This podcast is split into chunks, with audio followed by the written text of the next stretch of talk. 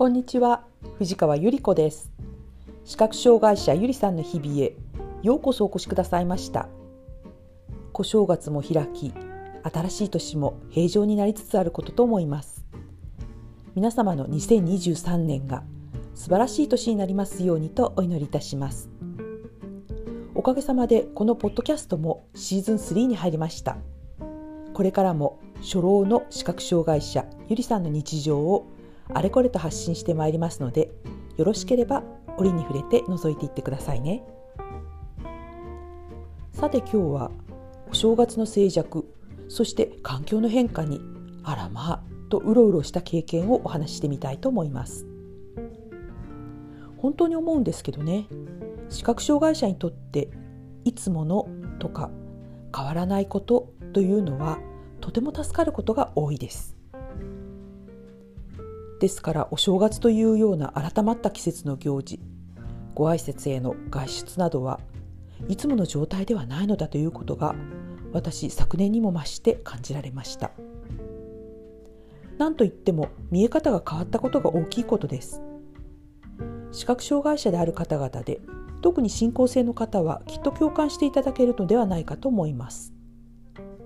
なんとなくでも物陰が分かれば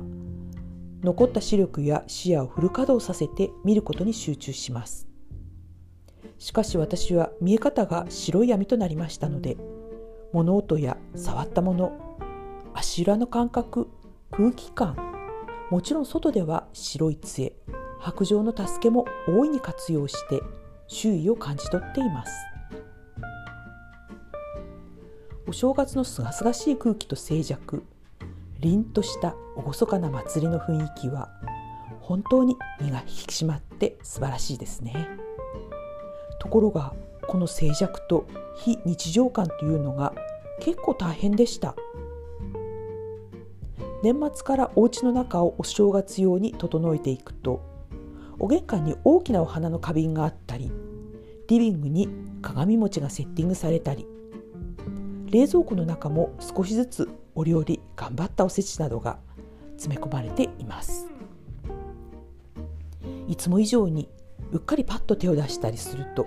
花瓶をひっくり返したりとかお酒の杯をこぼしたりとか物にぶつかったりしかねません。本当にまあえこれ何？あれどこやった？台所のシンクにガラスのもの置かないで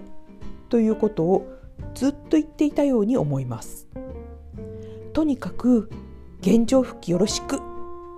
と言い続け家族の協力を受けて無事お正月の食器を壊すこともなく物をひっくり返すなどという事故もなくお正月の日々が過ぎていってほっとしました。また三が日のうちの1日は家族別々にそれぞれのご挨拶に回る日となっているのがうちでの慣例です。私は早朝から着物を着て新春のキリッと冷え込んだ空気の中相棒の白状を携えて家を出ました。いつものように歩いていっておや？と思ったことがありました。とにかく静かなんですね。普段私は訓練していただいた通り白状で地面の感じを確かめ歩行訓練士に設定していただいた目標物つまり手がかりを感じながら歩きます。そして最も大きな手がかりは自分を追い越していくあるいは向かってくる自動車の走行音とかお店の有線放送の音いつも道でおしゃべりしているご老人の声とかスーパーの焼き芋の香りとかという聴覚や嗅覚がとても頼りになる手がかりなんです。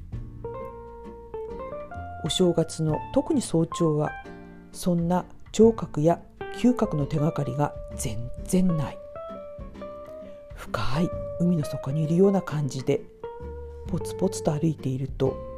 なんだか「え大丈夫なのかな私」と迷いが出ます迷いが出るととかくいらん動きをするらしくて方向がずれるんですね。えー、なんで私白状の先でこの段差つついているんだ？謎。と驚いたり。それでも歩行歩い、えー、歩道を歩いている限りはどこかで縁石つまり車道との境目の段差とかお家の植栽などを感じ分ければ、まあ、またまっすぐに歩けますね。生活音のない静寂の中を歩いていくことは結構難しいものだなと思いました。1年の中で最も大きな行事改まったお正月というのは究極の環境の変化です。今年も無事に怪我も事故もなく過ごせたというだけでこの1年大丈夫だと自信が持てました。私なりの新年のおみくじ占いのようなものです。いくら家族と一緒でも大混雑した大きなお寺や神社教会などの初詣は私にとっては本当に怖すぎるのでそれらはこれからゆっくりとお参りしていきたいなと思っています。今日もお聴きくださいましてありがとうございました。皆様の日々が安全でお幸せでありますよう心からお祈り申し上げます。それではまた次回。